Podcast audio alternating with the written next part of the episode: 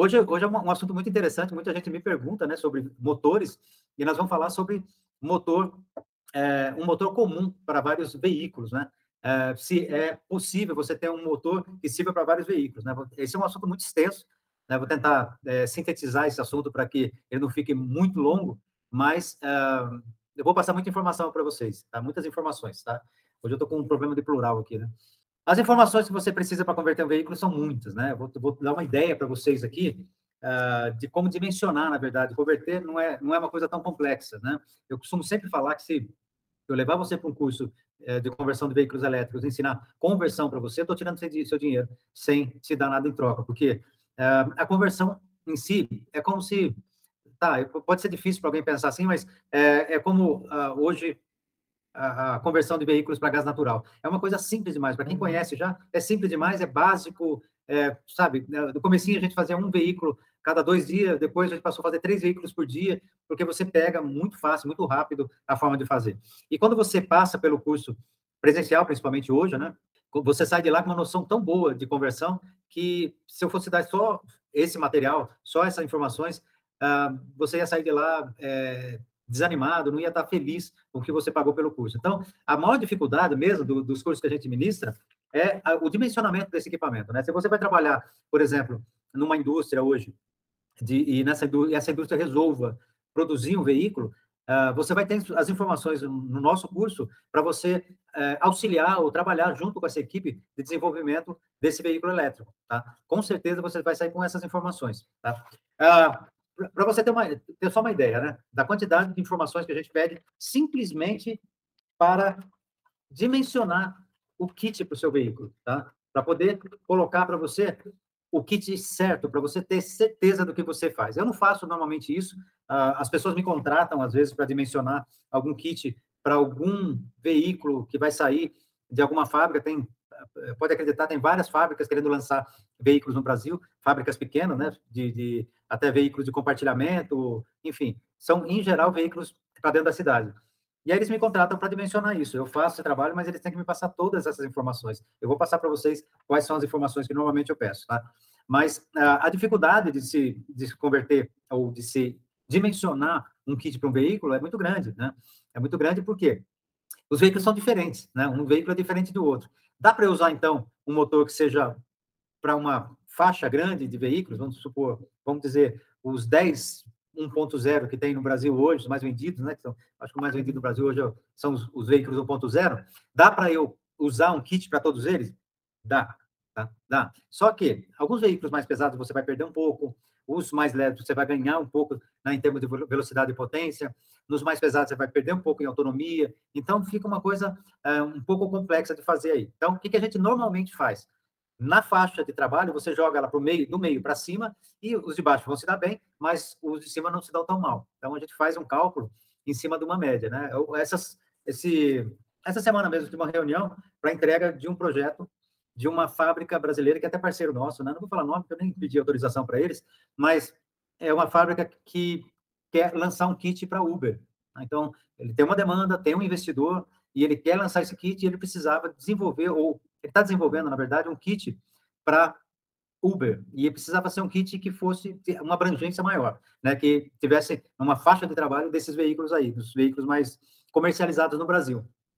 E uh, a gente acabou fazendo esse, esse dimensionamento e não foi uma coisa muito fácil, né? Essa fábrica é uma fábrica de motores que tem no Brasil, né? Eu posso falar, pelo menos até aí eu posso falar, e eu senti bastante essa dificuldade. Aí o Maurício perguntou para mim essa semana, Roberto, qual que é o tema da live tal? O que a gente vai falar que seria legal tal? E eu achei muito bacana esse, esse uh, assunto, porque vai esclarecer muita coisa para vocês, com certeza vai esclarecer, tá bom?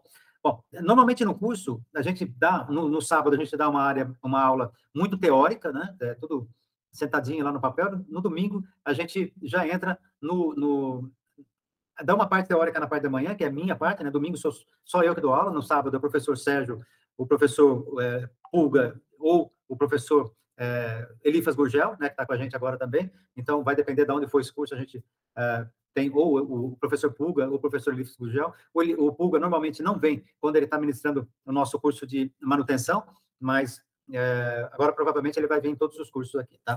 Bom, enfim, quais as informações que a gente precisa para dimensionar um kit para um, um cliente, ou é, que nem eu fiz agora para essa fábrica. Né? Então, a primeira coisa que eu pego são as informações do cliente. Né? É, é muito importante o que esse cliente vai fazer com esse veículo. Né? Se ele vai alugar, se ele vai é, usar esse, esse veículo para compartilhamento, né? porque o veículo para compartilhamento, o não é, não é sempre o mesmo motorista. Então, eu preciso ver quais as informações que eu preciso colocar lá. Aqui mesmo nós temos um ZD, né, um ZD da, chinês, que ele precisa de um sistema de gerenciamento. Por quê? Porque esse sistema de gerenciamento é que vai cobrar, né? Vai, ele vai ter que passar um cartão ali, ele vai pagar por um tempo de uso, né? Esse sistema tem que informar a ele que o dinheiro que ele pagou está acabando, então né, dá para ele chegar no, no, no, local onde ele, ele tem que chegar é, informar ele que ele tem que colocar esse veículo para você, enfim, você tem algumas informações, né? Se for para Uber, por exemplo, o motorista é o mesmo sempre, ele está lá dentro, é diferente. Então, eu preciso das informações desse cliente, né? Então, o fabricante do motor lá que eu que eu estou usando como exemplo hoje, me deu as informações do cliente dele. Nesse caso, era um Uber, né? É, mas a gente pergunta, quem que é esse cliente? É, é veículo para aluguel, compartilhamento, empresas de ônibus, departamento do governo, é, de peça, porque anda bastante, ou então distribuidor de remédio, é, ou outras aplicações. Então, aí a gente deixa um espaço embaixo para que ele possa escrever o que esse é, cliente vai fazer com esse veículo, tá? É, por quê? Porque a gente monta toda uma estratégia para esse cliente para que não estou falando que a gente não faz a conversão, mas a gente monta uma estratégia para esse cliente poder usar esse veículo dentro daquele, daquela utilização que ele definiu, né? Porque definir o motor é uma coisa muito simples, mas definir qual é o inversor que ele vai usar, as informações que ele precisa jogar lá é, para o sistema dele, tem, eu tenho que escolher um inversor próprio, apropriado para o que ele vai usar, para a utilização dele, tá? Então, por isso que eu preciso das informações desse cliente, né? Planejamento do projeto. É muito importante eu saber uh, em quanto tempo esse projeto vai estar pronto, né? Quanto tempo ele precisa para esse projeto? Porque uh, se for um projeto que uh, tem uma certa exigência em termos de tempo, não, eu estou fazendo um projeto para uma empresa e eles querem isso para 30 dias, para 90 dias. Eu não posso é, escolher um equipamento que ele vai comprar na China, né, que vai demorar no mínimo 45 dias para chegar aqui, no mínimo. Né, normalmente demora 90 ou mais. Tá? É, quando você vai iniciar o projeto? Pelo mesmo motivo. Data da conclusão do projeto, pelo mesmo, mesmo motivo. Data da entrega desse projeto, quando você vai entregar esse projeto, porque às vezes a conclusão ainda tem um tempo de testes depois da entrega do projeto, tá? É, e números, né? Quantos veículos você vai fazer? Eu tenho uh, vários fornecedores, eu não estou falando que eu vou passar o fornecedor para a pessoa, mas se ele quiser eu passo. Uh, ele normalmente desenvolve o próprio fornecedor, mas o, o, fornecedor vai te dar um preço de acordo com o número né, que você é, tiver é, é, for converter. Né? Então, eu vou dar só um exemplo para vocês. Eu tive, eu tive lá, nesse mesmo trabalho, uh, um orçamento de 3.990 dólares para um kit, né, de uma parte lá desse, desse kit, e uh, no mesmo kit, para 100 peças, eu tive um orçamento de quase 2 mil dólares. Então, a diferença é enorme, né? Mais de 1.800 dólares de diferença, tá? Então, é importante saber o número, porque o chinês quer vender bastante. Então, e aí também tem uma outra coisa. Quando você vai é, converter um veículo só, eu não aconselho você ir no AliExpress, porque você vai ter dificuldade de comprar a maioria das peças lá para comprar uma só. Oh, perdão, no, no Alibaba. Tá? O Alibaba você tem dificuldade para comprar muitas peças, é, uma peça só, quer dizer. No Alibaba ele vende em, em, assim, uma quantidade grande de peças. Normalmente eles não gostam de trabalhar com poucas peças. O, o AliExpress ele, ele vende uma peça só para você. Então vai depender de quanto você compra, né? Então é, a produção em série, né? O tempo de planejamento dessa, quando você vai começar a construir essa produção, se for uma produção em série, né? Primeira pergunta, é uma produção em série? Tá, depois, é, tempo de planejamento, qual o tempo que você vai começar a produzir? É, data de início, produção anual, qual, qual, a produção que você espera anualmente desses veículos, né? Tudo isso entra no planejamento que, eu, que a gente tem que fazer junto ao fornecedor. Né? Então, às vezes o fornecedor, se você chegar para mim hoje e falar, não, eu vou fazer 500 carros por ano, pode ser que o, o, o melhor fornecedor que eu tenha encontrado, ele não consiga entregar tudo isso se ele não se planejar lá. Né? Ou então ele não consiga entregar tudo isso para você se ele não se planejar. Hoje a gente tem uma dificuldade muito grande, por exemplo, com containers. Né? Então, às vezes você não tem container para mandar os equipamentos para o Brasil, demora um pouco mais. Então, ele teria que se planejar para isso, já né, é, encomendar os containers para poder mandar esse, esse produto para o Brasil. Né? É, e, e, informações adicionais, né, que foram necessários aí nesse planejamento né, de produção em série. Tá? Então, essas são as primeiras informações que você precisa desse cliente para poder dimensionar isso aí. Tá? dados técnicos do veículo. Então, aí, aí o bicho pega. Tem muita, muita informação aqui, tá? Por exemplo, marca e modelo do veículo. É importante porque a gente vai... Isso pode tirar umas dúvidas no meio do caminho, né? Às vezes você tem ah, algumas informações que dependem é, de uma informação do fabricante, aí a gente precisa saber marca e modelo do veículo. É, o tipo de veículo que você vai usar, se é um ônibus urbano, se é um ônibus é, interestadual, se é um vagão é, de carga é, um caminhão, um carro de passeio A, B ou C, vai depender do que você estiver me passando aí, né? Caminhão de lixo, um, um basculante, um trator, pode ser qualquer veículo, mas você precisa me informar que veículo é esse, porque eu quero saber algumas informações que estão ligadas a, a, ao que você está me passando aí, né? Depois, outras informações importantes. Agora, a gente entra na parte de é, onde a gente consegue fazer os cálculos mais específicos para vocês. Isso a gente ensina lá no curso, como você faz o cálculo completo para você fazer um veículo do zero. Tá? Tem duas coisas que eu ensino lá, e, e uma delas vou ensinar aqui hoje. Cálculo não dá para ensinar para vocês numa live, tá? É muito mais demorado, então eu não, nem entro nisso aqui em live porque é demorado, mas eu posso ensinar para você dimensionar de uma forma é, que a gente fazia nos Estados Unidos para quando a gente vai dar um, um valor para o cliente. Então, o cliente chega e quer converter um veículo e você não quer fazer todos aqueles cálculos porque demora, e também não pegar todas essas informações, então eu vou dar um caminho para você escolher o kit do seu carro. Mas é, eu estou falando aqui de uma forma genérica, né? Todas essas informações aqui nós, são informações específicas que a gente precisa para converter um veículo, mas eu vou explicar para você como você faz para trabalhar numa faixa aí depois, tá? Comprimento do veículo, largura e altura do veículo é importante. Uma outra coisa importantíssima é o peso do veículo, né? Quantos quilos esse veículo tem? Peso total com carga, tá? Você tem que ter uma noção de quanto esse veículo vai andar, vai andar com quatro pessoas, então, uma média de 80 quilos, né? Então, vai ter 320 quilos a mais aí no veículo, mais uma bagagem, vai 400 quilos de, né, a mais nesse veículo. Então, uma ideia. É, peso de sobrecarga, então, de repente, você tem 400 quilos a mais, mas esporadicamente você carrega um peso a mais nesse veículo, puxa uma carretinha, enfim, um, um, peso a mais. Essa é uma informação importante. Se você for fazer, gente, entenda isso. Se você for fazer um projeto realmente a nível de fábrica, né? Isso aqui são informações a nível de fábrica. Não é normalmente em conversão de veículos, poucas pessoas usam isso. A não ser que você vai comercializar em volume grande. Aí você precisa fazer todos esses cálculos para que você não tenha erro nenhum né, na hora que você entregar para os seus clientes. Na hora que você entregar para o seu cliente, foi tudo dimensionado para você dentro do seu veículo. Né? Então, eu vou passar mais informações, vou falar mais sobre isso aqui. Né? A velocidade máxima que você vai andar, né? então, se você quer um veículo andar 90 por hora, 100 por hora, 110 por hora, quanto maior a velocidade, maior é o custo desse equipamento. Então, você tem que se preocupar com isso. Lógico, se eu for fazer para mim, eu vou colocar uh, as informações básicas. Por exemplo, eu não vou colocar que eu quero um carro para 400 quilômetros. Eu vou colocar um carro para aquilo que eu ando no meu dia a dia. Normalmente, a média do brasileiro é 50 km por dia. Então, eu colocaria 50 km por dia. Depois, se eu quiser aumentar, é outra conversa. Né? Eu, hoje, como os equipamentos ainda são muito caros, a gente precisa se fixar naquilo que a gente tem mesmo de utilização para esse veículo. Se você quiser exagerar, vai pagar o preço, tá? Velocidade de cruzeiro, tá? Qual a velocidade que você espera andar? Então, você é um cara que vai daqui para São Paulo todos os dias, né? De São José a São Paulo são 70, 80 quilômetros. Você vai 80 por hora. Você não precisa de um carro para 100 quilômetros é, é, contínuos, né? Então, você dá para calcular um veículo por, por 80 km por hora. Isso vai entrar depois no cálculo da autonomia. Tá? Quanto mais você pisar, maior for a velocidade, mais, maior vai ser o consumo uh, do, da sua bateria. Mesma coisa que fosse um, um veículo a combustão interna, tá bom? É, velocidade cruzeiro, é, grau máximo de subida. Então, de repente, você é, trabalha numa região, por exemplo, Minas Gerais, tem muitas cidades lá, tem muito morro. Então, você tem um ângulo de morro ali, você vai ter que me passar é, quantos graus são a maioria desses, desses morros que você vai subir, dessas subidas que você vai trabalhar, tá bom? É, velocidade máxima em subida. Então, de repente, você está dentro da cidade, você vai andar no máximo a 40 por hora numa subida. É, você está numa viagem, então, é, que nem eu fui para Santa Catarina, Chapecó, aliás, se você puder ir para Chapecó um dia, vá, porque as, é, eu, eu, nunca dirigi numa cidade, numa estrada tão bonita, gente, sinceramente. E tem muita subida, muita descida ali.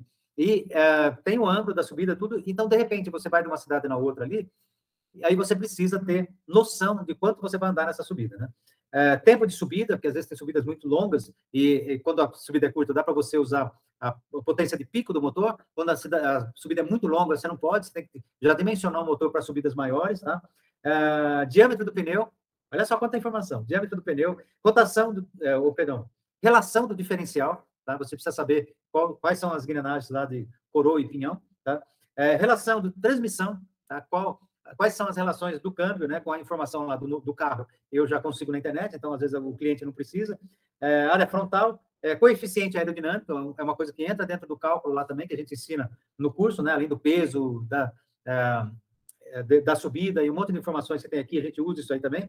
É, coeficiente de atrito de rodagem, né, é, é um coeficiente de atrito do pneu no chão, né, que isso é um valor fixo, né? Requisitos de desempenho, né?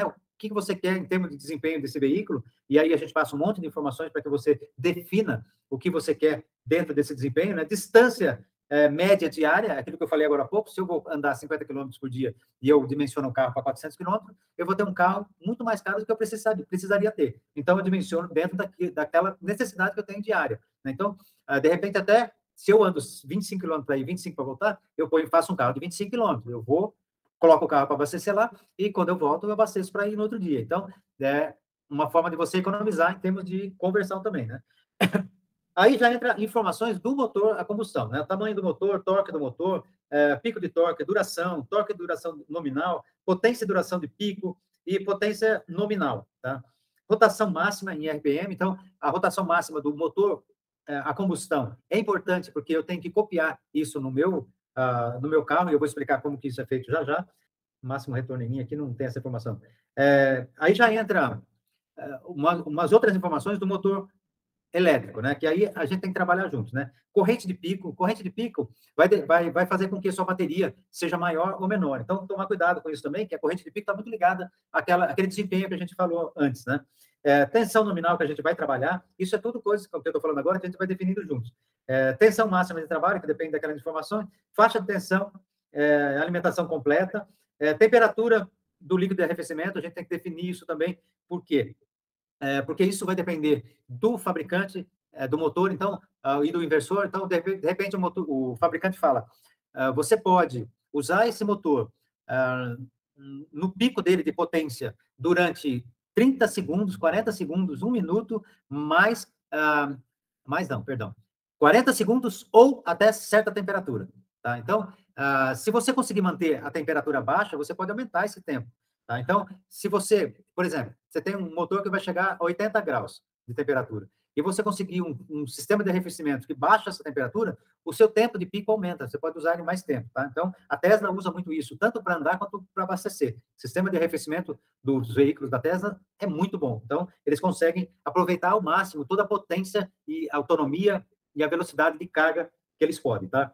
Fluxo de água também é importante definir, porque ele está ligado à temperatura, está ligado ao tipo de bomba que você vai usar e à necessidade de líquido, de quantidade de líquido que, que você precisa para arrefecer esse motor, para manter ele na temperatura que você precisa. Isso a gente faz cálculos, mas, sinceramente, a gente faz um cálculo aproximado. É difícil a gente conseguir chegar no número exato, porque como as variáveis, quando você está dirigindo, são muito grandes, a gente normalmente faz testes em rua para poder chegar uh, nesse volume de, de, líquido, de arrefecimento que a gente precisa ali para passar. Primeiro, que uh, a quantidade de líquido que a gente passa tem que ser o volume que o seu uh, sistema de arrefecimento aguenta, né? Porque quando ele está dentro do radiador, ele tem que passar por lá e sair frio, ou com a temperatura bem mais baixa, dentro de, um, de uma certa faixa, para voltar para o motor.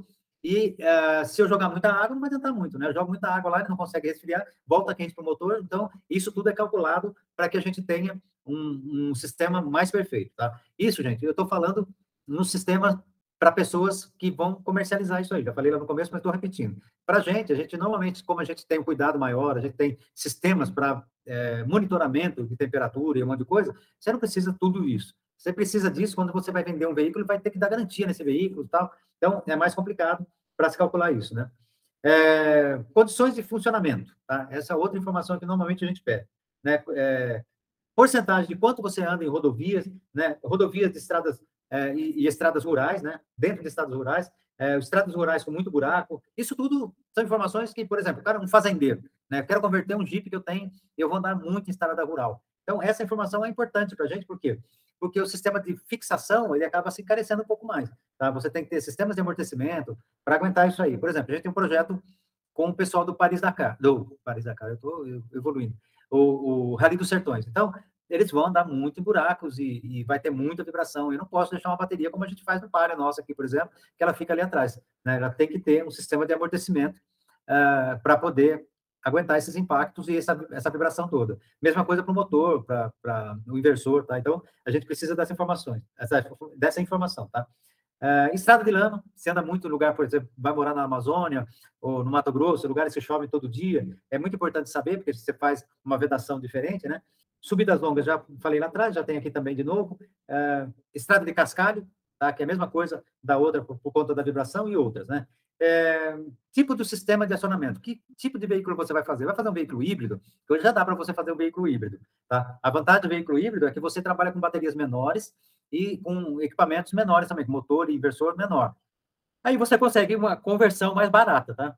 É, não é a mesma economia de um carro 100% elétrico, mas você consegue uma conversão mais barata. Ah, vai trabalhar com célula de hidrogênio? Dá, já dá para trabalhar. É mais caro do que converter com bateria, mas já dá para trabalhar. Ou é puro elétrico? Que é o caso que a gente está falando aqui hoje, né? Então, no, aqui na minha cabeça está que nós estamos pensando num carro né, 100% elétrico aqui, tá? Interfaces elétricas, né? A plataforma de tensão da bateria de energia, né? É, plataforma de tensão da bateria baixa tensão. Então, você tem que é, saber com que tipo de célula você vai trabalhar, tipo de, de, de bateria que você vai precisar para o equipamento que você vai estar usando, tá? E também saber é, que tipo de, de. Aonde você vai fazer essa homologação, né? Em que cidade, que lugar? Porque hoje a gente tem uma, uma certa diferença em alguns lugares. Falar nisso, gente. A gente está trabalhando já numa empresa, tá? A gente está começando a fazer um estudo de uma empresa para homologação. Logo, logo a gente vai trazer novidades para vocês aí. Né? O, o professor Elifas já trouxe essa ideia e a gente já está trabalhando nela. E prov provavelmente esse ano ainda a gente vai ter uma empresa homologadora, tanto de veículos quanto de oficinas, tá? Então, Espera um pouquinho aí que a gente vai estar tá, é, colaborando com vocês em breve. Tá? Então, essas informações são as informações que você precisa para dimensionar um kit para o seu sistema, né? Para o seu um, um, motor, um inversor, uma bateria, para um veículo assim preciso, muito específico e muito bem feito, né? 100% de qualidade.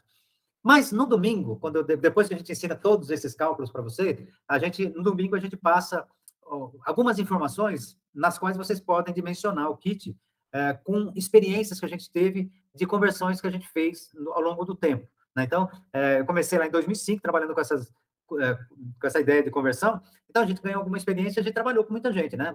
É, tipo o pessoal da EV West, da EV Drives, um, outras pessoas ali de, de Washington DC, então muita gente que a gente tinha contato lá se, se uniu e desenvolveu algumas formas para você é, oferecer uh, um kit para uma pessoa dentro de um padrão é, pré-determinado para aquele veículo. Então, por exemplo, é, se você tem um veículo com 100 HP de potência, basta você pegar um, um motor elétrico, né, ou instalar um kit, um motor elétrico, mais um inversor, mais a bateria, de acordo com esse kit que você está colocando, mais a, a autonomia, porque a bateria tem basicamente duas informações ali, né? Que é o motor, o inversor que você está usando, mais a autonomia que você vai querer, é, e colocar 40% desse, desse volume. Então, se você colocar 40% é, de 100, vai dar um motor elétrico de 40 cavalos. Aí você vai ter a mesma potência que você tem hoje no seu motor de 100 cavalos.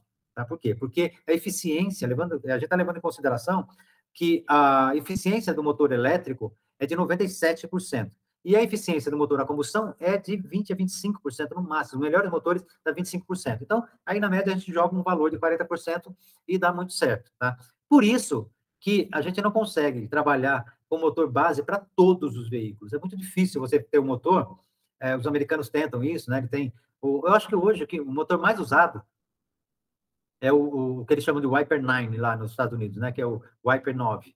O Wiper 9 ele é um motor é, monofásico tá? trabalha com controlador e, uh, por conta disso, ele é um motor mais barato. Ele é um motor muito potente, muito pesado também, mas é um motor mais barato. Então, os americanos costumam usar esse tipo de motor como base para a maioria das conversões.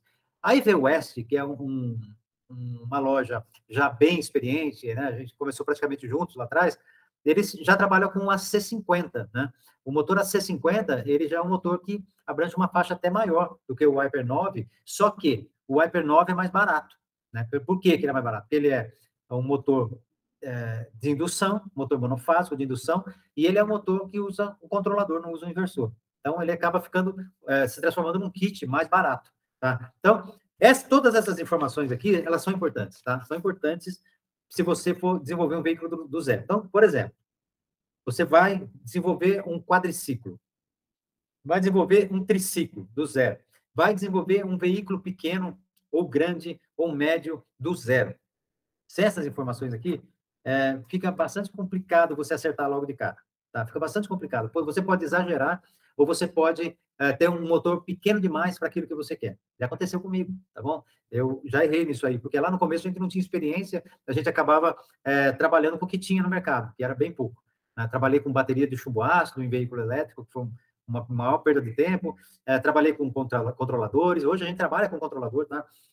Aqui no nosso carro, uh, que os alunos montam uh, no nosso curso, é um controlador com uh, ah, 48 volts, né? De, de, funciona com 48 volts por 400 amperes.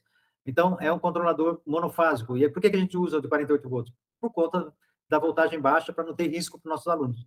Tá? Então, é só por isso que a gente usa, né? a gente tem motores maiores de 96 volts, uh, já tem aqui, nós temos uh, equipamentos até maiores do que isso, né? com 144 volts, uh, que são os motores da Hércules aqui, já temos da, da motores Mercosul também, nessa voltagem, e a gente não trabalha com eles por conta do, eh, da, do risco né? De, de, dos alunos trabalharem. Tá? Então, dá para trabalhar com monofásico? Dá para trabalhar, mas ele é menos eficiente, apesar de ser mais barato. Então, você vai ter que fazer um estudo dentro disso aí para saber o que você o que você o que seria mais interessante para você, seria mais eficiente para você. Como que normalmente a gente faz quando a gente tem um, um, já tem os gráficos de um veículo é, fictício aí, sei lá, qualquer veículo, um Fusca, é, você tem os gráficos de, de torque e potência dele. O que a gente faz é copiar esses gráficos de torque e potência. E quando você coloca o motor de 40% da potência original desse veículo, os, o, normalmente, por favor, gente, tem engenheiros aí, vocês vão falar que eu sou maluco, mas é uma aproximação para ficar é, é, mais fácil para você trabalhar. Então, normalmente essas curvas ficam mais próximas. Aí, o que, que eu posso fazer para melhorar essas curvas e deixar ela mais dentro do, do, da potência e do torque que eu preciso? Eu é, normalmente coloco, entro no computador e faço as mudanças nos gráficos é, de acordo com a possibilidade que esse motor, que esse inversor tenha. Né? Então, a maioria dos controladores dos inversores hoje, eu consigo fazer isso. Aliás, eu estou preparando um vídeo para vocês para mostrar como é feita essa mudança dentro dos controladores, tá bom? Logo, logo eu vou soltar esse vídeo aí no canal. É, aguarde que vai ser, vai ser rápido. Essa semana aqui está uma corrida danada. A gente precisa terminar de acertar o nosso curso aí em São Paulo para poder. É, né, tem muita coisa que a gente leva, uma loucura danada aqui. Mas a semana que vem, eu prometo para vocês que eu vou fazer esse, esse vídeo aí. É, e são dois vídeos que eu estou prometendo já, tá? O primeiro é de reciclagem de células de lítio, tá? Eu vou mostrar como faz a reciclagem da célula do zero. Pegou uma célula lá, faz uh, uh, os testes todos nela e depois carrega ela para balancear, né? Deixar ela balanceada para poder usar no veículo, tá bom? Eu vou fazer tudo isso aí, vou mostrar uh, em vídeo para você na bancada aqui, no nosso novo estúdio aqui, para você ter uma noção de como fazer isso aí e ganhar dinheiro com, com célula de, de lítio, tá bom? Célula de laptop, enfim, célula que você consegue aí no mercado. E uh, depois nós vamos fazer outro vídeo de controladores ou inversores, né, para você ver na prática como é feita essa, essa mudança aí, tá bom? Então, pessoal, acho que deu para você ter uma noção de que dá para ser para se usar um motor, é, sem dúvida nenhuma, deixa eu ver que horas são aqui, como eu tinha avisado Maurício, meu celular já estava morrendo, não, nós temos um tempo ainda, meu celular estava, meu relógio estava morrendo, acabou morrendo aqui mesmo. Um, mas já tem um tempo ainda, eu vou deixar aberto agora para vocês fazerem algumas perguntas aí, né? O Maurício vai, vai auxiliar a gente, mas um, é por que, que, é importante isso aí também? A gente está preparando, né? A gente vai ter um curso lá dentro, lá em Caxias do Sul, dentro da fábrica uh, de motores da, da Mercosul Motores. Tá? Então, uh, falar de motores e, e, e levar você para mostrar como ele é fabricado, como ele funciona, né, testes, bancada e tudo. Eu tive lá e eu posso garantir para você que é uma, uma viagem no mundo dos motores elétricos. Então, se você tiver a oportunidade de ir, né, a gente vai ter o curso de final de semana em São Paulo. Se você não puder em Caxias, pode ir em São Paulo, né, pode entrar em contato. O Maurício vai deixar o, o, os contatos aqui embaixo.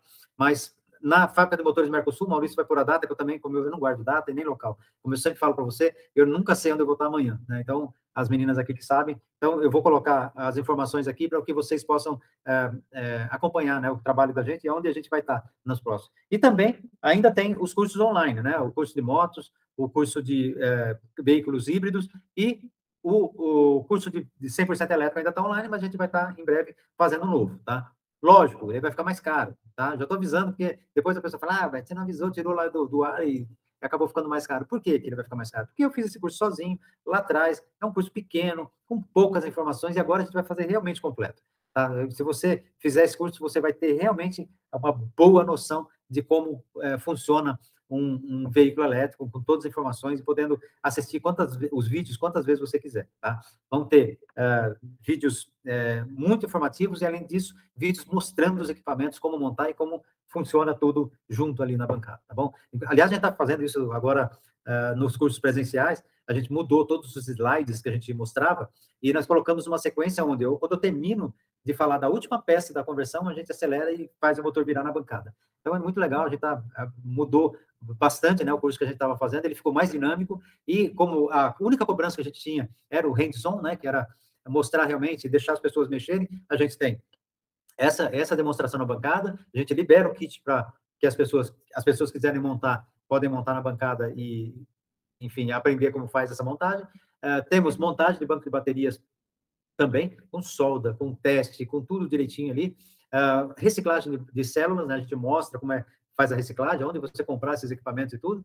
E uh, depois ainda pega esse kit e monta no palio, né, que a gente tem, e sai andando com ele. Então, é um, assim, no domingo é bem legal, porque, enfim, o pessoal, eu tenho mais ou menos, gente, tem, deve ter uns, o Maurício pode falar melhor, mas a gente deve ter uns 700, 800 depoimentos aí, muito legais, muito legais mesmo, de pessoas que fizeram o curso, e no final, no final tá todo mundo muito empolgado, né? É, e, enfim, é, é, é, um curso que, que deixa a gente muito feliz pelo, quando você tem um retorno positivo, né? É, é bem legal, tá? A, a, intenção não é só ganhar dinheiro, é realmente ter satisfação pessoal, tá? Maurício, tem alguma pergunta aí? Tem sim, Roberto. Boa noite a todos aí. Então, bastante gente com a gente. Agora está quase 70 pessoas acompanhando a gente aí. Divulga aí, pessoal. Divulga aí que nós tivemos 80, não foi, Maurício? Foi 84 na live passada. 84, pessoal, é. 14 aí, dá uma força aí. O Diogo, o Diogo ele fala o seguinte, Roberto, as scooter em alguns estados foram apreendidas. Quando vai ter uma legislação para o veículo elétrico? Já tem, na verdade, né? Para scooter já tem. É, é que, que eu, eu acho, sinceramente, eu, eu acho exagerado algumas coisas no Brasil. É, outro dia, foi outro dia não, né? O ano passado, ou retrasado, não sei, a pandemia fez a gente, é, passou o tempo muito rápido, a gente não viu. É, aqui em São José dos Campos, começaram a obrigar o, o, as pessoas que alugavam patinete a usar capacete. Eu acho exagero, sinceramente. Eu acho exagero. Eu acho que a pessoa que tem consciência, que quer usar, use. A pessoa que não quer, meu, deixa, dá liberdade para a pessoa. Né? O que, que acontece? Às vezes você quer alugar um patinete porque você quer sair da empresa e até a esquina ou até um lugar perto ali. Eu, sinceramente, eu acho que é exagero de segurança. Tá? É, então, você tem que exigir de bicicleta também, não é exigido. Né? Em alguns lugares é, em outros lugares não são. Então, qual é a regra hoje que você tem para micromobilidade? Né? Se for até 250 watts, é bicicleta. Então, não tem exigência nenhuma. Acima de 250 watts, você tem que necessariamente colocar uh, placa nesse veículo. Tá? É, se for até 250 watts, se tiver acelerador na mão, não é bicicleta. Não pode ter acelerador na mão. Então, tem algumas regras que são completamente idiotas. Eu, sinceramente, eu, se você comparar, por exemplo, a quantidade de acidentes que tem aqui com a dos Estados Unidos, lá é menor e tem muito mais carro, tem três vezes mais carro do que aqui. E eu garanto para você, eu, eu dirigia caminhão lá, com a minha carta C, a minha carta primária lá, eu dirigia caminhão toco, né? não pode dirigir caminhão com eixo duplo, mas caminhão toco, van, qualquer. Aqui você compra uma Dodge Ram, não pode dirigir. Não pode dirigir porque é caminhão, considerado caminhão porque tem mais de 2.500 quilos. É, pelo amor de Deus. É, são umas regras que tem que mudar, né? Tem que mudar. Você quer ver uma outra coisa? Vou dar uma ideia. É, placa. A placa é sua. Então, você vai vender o veículo, arranca a sua placa, ó, o carro está aí, pode levar. Acabou. Se tiver alguma multa na placa, tá aqui, ó, é sua. Você paga ela e acabou o problema. Ah, o carro não tem multa nenhuma. O cara pode comprar teu carro e levar embora, porque ele não tem risco nenhum de ter multa no meu nome e ele ter que pagar. Né? Então, é muito mais inteligente. Né? Então, a placa está no seu nome. Você quer é, colocar o seu nome na placa, por exemplo, faça uma placa lá, Roberto Saldo. Pode colocar uma placa Roberto Saldo. Põe lá no, no, seu carro e aquela lá é a identidade do seu carro. A identidade do seu carro é sua e você é, é responsável por aquilo ali. Qualquer problema que você tem. Se você, por exemplo, é que nem aconteceu comigo lá, pediram placa emprestada para ir para um outro estado. Não emprestam, não emprestam. Eu prefiro não vender o veículo. Por quê? Porque se o cara sai, bate, a responsabilidade é sua. E o governo vai em cima de você. Ele não quer nem saber que você emprestou, que o cara assumiu, que foi ele, que ele. Não quer nem saber. A não ser que o cara tenha roubado. Aí sim.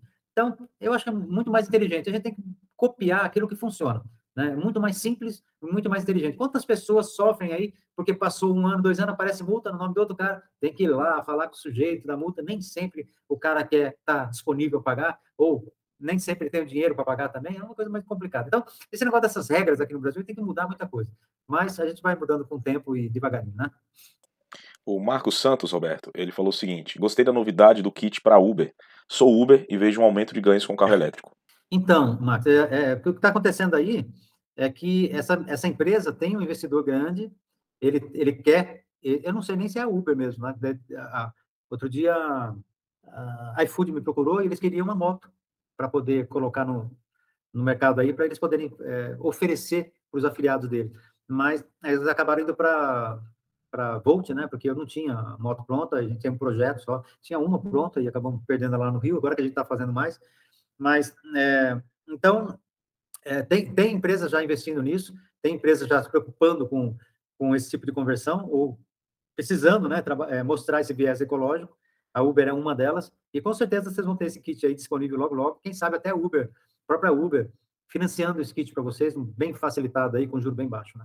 Curitibanos, Roberto, ele fala assim: no Brasil, estão encarecendo tanto o motor elétrico para a pessoa física comprar, que está ficando mais fácil a pessoa montar o motor do zero para instalá-lo. É, olha só, eu não, eu não acho isso, não. O, o motor está ficando cada vez mais barato, ele está barateando. Quando eu cheguei, há três anos atrás, era mais caro, tá? Ele baixou um pouco de preço. E nós vamos ter novidades nos nossos kits agora, tá? É, aguardem, porque você vai ter kit bem mais barato. Não posso falar o motivo, mas você vai ter kit bem mais barato. Eu acho que a partir da semana que vem, você vai encontrar, pelo menos motor por enquanto, num preço bem acessível no site loja Tesla, na loja teslabrasil.com. Tá? Semana que vem, você vai ter motores a preço de fábrica lá para você. Tá? O Afrânio Antunes, Roberto, ele pergunta: em cidade com muita, é, com muita serra séria, é, não, cidade com muita serra, seria bom manter o câmbio para mudar a relação tração e poder usar um motor com menos torque? Pois é a faixa de, de, trabalho do motor elétrico é tão grande que, em geral, você não teria que usar uma caixa de redução para subir nada. O problema é que, né, se você usar um motor pequeno, não dá para combinar velocidade final com torque. Tá? Então, você precisa de força de subida e, e, velocidade final, é bom que você tenha uma caixa de redução para essa subida. Então, às vezes você tem um motor com uma rotação muito grande, mas o torque dele não é tão bom. Então, você precisa colocar uma redução. Vai depender, projeto para projeto. Tá? Mas, é, a princípio, hoje, a gente tem é, orientado a manter o câmbio. Curitibanos ele faz mais uma pergunta. Roberto, qual o motor mais forte com o qual você já experimentou a montagem? Potência em HP torque. Eu trabalhei uma vez com motor de 370 volts, é, volts 370 HP. Né, um motor grande, que era um motor pra, foi feito para arrancada lá nos Estados Unidos. Foi o maior que eu trabalhei até hoje. Mas tem maiores, tem de mil. Na verdade, o, o, o, em termos de potência de veículo elétrico, o dinheiro é o limite, né? Então, quanto mais dinheiro você tiver, maior é a potência desse, desse veículo. Você pode colocar um motor de 5 mil quilowatts lá no seu, no seu veículo, né? desde que ele caiba e que você tenha dinheiro para pagar. Então, essa é a grande vantagem do, dos carros hoje, dos carros elétricos, né? né? A gente tem carro fraco porque... É, fraco sim, né? Modo dizer, porque ele tem torque o tempo todo. Mas a gente ainda não tem carros tipo Ferrari aí na rua, porque o kit fica mais caro, né? Às, às vezes o motor não dá tanta diferença assim, uh, mas o inversor é caro, a bateria é cara, né? Você precisaria colocar mais bateria, então não tem por conta disso, porque é mais caro. Mas uh, não existe nenhuma dificuldade em fazer. Né? Você não precisa preparar, né? Eu, eu, eu costumo falar, eu fui preparador de motor, porque eu, eu fazia carro para arrancada, e a gente fazia carros, eh, eu, nós, nós fomos com o nosso carro, né, daqui da, da oficina, que era uma oficina junto com loja de, de equipamentos de competição, nós, nós ficamos uh, em segundo no Paulista, em segundo, é, segundo no Paulista e terceiro no Brasileiro de um ano aí. Então, uh, eu tenho um pouquinho de experiência com isso aí. A dificuldade de você fazer um veículo a combustão andar um pouco mais é muito grande, né? Porque é, é, é dinheiro também, mas chega no limite que você não consegue aumentar aquilo só com dinheiro, né? Você de conhecimento, tem muita coisa. Ali no, no veículo elétrico é só dinheiro, né? Se tiver dinheiro, você faz esse veículo andar muito, lógico, você tem que ter conhecimento na, na questão da tração também, porque tem uma coisa que a gente chama em veículos de arrancada que é chão, né? Você tem que ter chão, esse carro tem que ter chão para poder agarrar melhor e arrancar mais rápido. Então, lógico, os carros 4x4 são melhores. Você trabalha com pneus slick nas categorias que pode, trabalha com motores com pneus mais leves, mais macios, né? nas categorias que não pode usar slick, então, para poder ter chão. É, que não adianta você jogar potência demais e não ter chão você vai ficar patinando o tempo todo e não vai, não vai conseguir andar. Tá? Então, é, é uma questão só de dinheiro. Quanto mais dinheiro você tiver, maior vai ser a velocidade, potência e autonomia desse veículo. Hoje, o Tesla anda 250 por hora, tem 400 km de, de autonomia, mas custa no Brasil aí 700, 800 mil reais. Carlos Borges Gomes, de Jataí, Goiás, Roberto. Ele pergunta: no curso vai ter as informações de fornecedores dos equipamentos? Tem, gente, tem. No curso a gente passa isso, passa as informações, né? a gente trabalha. Hoje eu posso até passar aqui para você, basicamente a EV West, que é um fornecedor, mas você não pode comprar tudo com eles, porque é caro. Tem a EV Drives, eu compro muita coisa no AliExpress, eu, escolho as empresas que tem lá. É, compramos muita coisa no Alibaba também, no eBay. Tem, às vezes, o que acontece? Às vezes tem algumas pessoas, alguns fornecedores no eBay, e a gente não tem no Brasil ainda, mas vai acontecer, é, eventualmente vai acontecer. Tem alguns fornecedores que compram em grandes quantidades lá fora, colocam no, no eBay lá nos Estados Unidos e, e ele consegue preço melhor do que na China. Tá? Então, vai acontecer no Brasil também. Logo, logo a gente vai ter gente investindo nisso aí. O Weber Val Paixão gostaria de saber o porquê desses carros elétricos vendidos no Brasil ter motor muito forte em carros pequenos e não parece que eles usam esses 40%. Isso faz com que sejam mais econômicos? Não, eles são fortes, porque ele tem torque o tempo todo. Tá? Então, se você tiver um motor igual ao que eu, falo 40% para você ter uma potência igual ao que você tem uh, normalmente no seu carro a combustão, então se ele tiver potência igual, você vai ter uma sensação de potência maior, por quê? Porque ele tem uma arrancada melhor. Tá? Eu tenho um Prius que tem uma bateria de 1.4 kW e tem é, um motor a combustão de 1.8 mas ele arranca muito melhor do que 1.8 porque tem um motor elétrico empurrando esse motor 1.8 junto. Então, é, nos elétricos não acontece diferente. Você tem a mesma potência, só que a curva de torque é muito mais plana do que a curva de torque do motor a combustão, que tem uma subida de acordo com a rotação que você dá nele. Então, é uma sensação de potência maior. É, e o veículo elétrico te dá isso. O Fábio Johnson, ele falou, estarei lá em Caxias do Sul. Vai ser um prazer ter você lá, Fábio. Né? A gente vai estar, tá, já tá, já tá, já tem gente inscrita, tá? É, você sabe a data, Maurício? Dias 25 e 26 de junho, Roberto. De junho, olha só. 25 e 26 de junho já tem gente inscrita, tem bastante gente já. Então, e lá a gente não tem muito limite de, de alunos, né? Porque tem uma sala muito grande, vai ter muito equipamento, então vai ser muito legal ter vocês lá. Então tem mais pessoal aqui participando. É, o Léo, o Léo Cabelo Duro está aqui também. O Alex, ele fala o seguinte: Roberto, arrume as malas para um breve retorno a Minas Gerais. Excelente curso. Opa, Alex. um abração, obrigado, né? Foi, foi um prazer estar em Minas Gerais. A gente ministrou um curso assim com muito prazer lá. Pensa no povo bom, pensa no povo bom ali. Era, é, foi muito legal estar com eles. Foi assim uma classe muito tranquila, é, um, um, povo muito focado, né? Gente de universidade, do meio. É, ficou muito fácil ministrar o curso lá. E assim, um prazer enorme estar em Minas pela primeira vez lá perto de Belo Horizonte, né? E perto da capital. E quatro, ali foi, foi muito legal, tá? Então, vai ser um prazer retornar lá. A gente está é, marcando aí, o Alex está combinando com as meninas aqui mais um curso lá. Vai ser muito bom voltar. D. Gonçalves, Roberto, banco de supercapacitores ajuda na duração das baterias? Não, não. Na questão da duração, não. Ele ajuda a manter a, a faixa de carga mais plana, né? Então, você tem uma, uma vamos dizer que você ponha, é, você tem uma bateria que entregue uma carga menor, você consegue colocar um banco de supercapacitor e entregar muito mais e, e, é como se você é tipo assim você tem uma mangueira enchendo um copo, o copo tem a boca grande, então você joga a carga toda e continua enchendo o copo. Quando encheu, você joga a carga de novo, então você consegue muita carga em tempo, é, um tempo muito menor. Né? Então essa é a grande vantagem do supercapacitor. Existem alguns projetos de veículos uh, de alta potência, a gente está com um banco de supercapacitores aqui que a gente vai estar tá testando em breve. Uh, semana que vem, gente, novidades também, a gente está começando o trabalho lá no, no carro uh, da, do Senai, né? Eles vão, esse carro vai sair do Senai dia 6, só volta no final do mês de junho. É, como a gente vai estar em Caxias também não tem tanto problema, mas até lá a gente vai trabalhar nesse carro e depois do dia 6 nós vamos começar a entregar vídeos para vocês ao vivo, vai ser assim, uh, o único as únicas pessoas que vão ver esse projeto em, em, andamento vão ser vocês. Depois o resto vai ver só quando estiver pronto, tá? Então, quem estiver acompanhando o canal vai ver o projeto em andamento. A gente vai fazer lives lá dentro do Senai, é, montando esse veículo, dimensionando as coisas todas, para poder é, entregar esse veículo para o Senai, né? Que é uma parceria que a gente tem lá com o Senai, e a gente vai estar mostrando para vocês como vai ser feito aqui, tá bom? Roberto, mais um interessante aqui, do Emerson Alves. Ele pergunta: no sistema híbrido, é mais fácil a homologação? Facilita a homologação? Emerson, na verdade, é, teria que fazer a homologação, mas eu nem nos Estados Unidos eu não conheço ninguém que tenha feito homologação porque colocou um motor híbrido. Sinceramente, porque a ideia do, de colocar um motor híbrido no carro não é aumento de potência. tá? É, é aumento de é diminuição de consumo, né? E aumento de autonomia. Então, não vejo por que você tenha que homologar. Lógico, toda mudança que você faz em veículo, é, existe a exigência de você fazer a homologação desse veículo. E em breve, é, com certeza, vai ter regras né, para fazer isso e você vai poder fazer. Mas, a princípio, se eu fizesse no meu carro hoje, eu não ia me preocupar com isso, sinceramente. Que vem a gente vai ter a Renata Correia aí, já acertou com a gente, vai estar tá aí. Aí, pessoal, de novo, a Renata, uma menina que conhece tudo de, de veículos elétricos, ela conhece muito de competição, né, de veículos elétricos, ela acompanha a Fórmula E, ela tem muita informação sobre é, é, essas competições né, de carro de alta potência e tal. Vai ser muito legal ter a Renata aqui de volta. A gente já teve uma live ela foi um sucesso, e a semana que vem com certeza vai ser o mesmo sucesso, tá bom? Então, convidar vocês para estar tá aqui na live da semana que vem. Bom, estamos aqui terminando, né? Deixa eu ver aqui o horário para ver se eu tenho mais tempo, para não terminar muito cedo. Já estouramos o tempo aqui, tá? Foi um prazer ter vocês aqui mais essa noite. Tá? Se você tiver qualquer dúvida, pode deixar aí. O Maurício depois passa as perguntas para a gente, a gente vai respondendo aí com o tempo. As meninas também estão ligadas aqui para poder é, responder todas as perguntas aqui do, do canal, né, do, dos vídeos que a gente tem. Então, se você gostou, por favor, dá um joinha aí, faz toda a diferença para a gente, quer ajudar o canal, é assim que você pode ajudar, tá?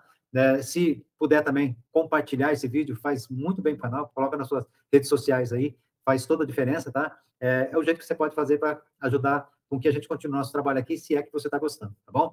Mas muito obrigado, de coração, assim, e te vejo na quinta-feira da semana que vem, tá? Com a Renata Correia. Um abraço.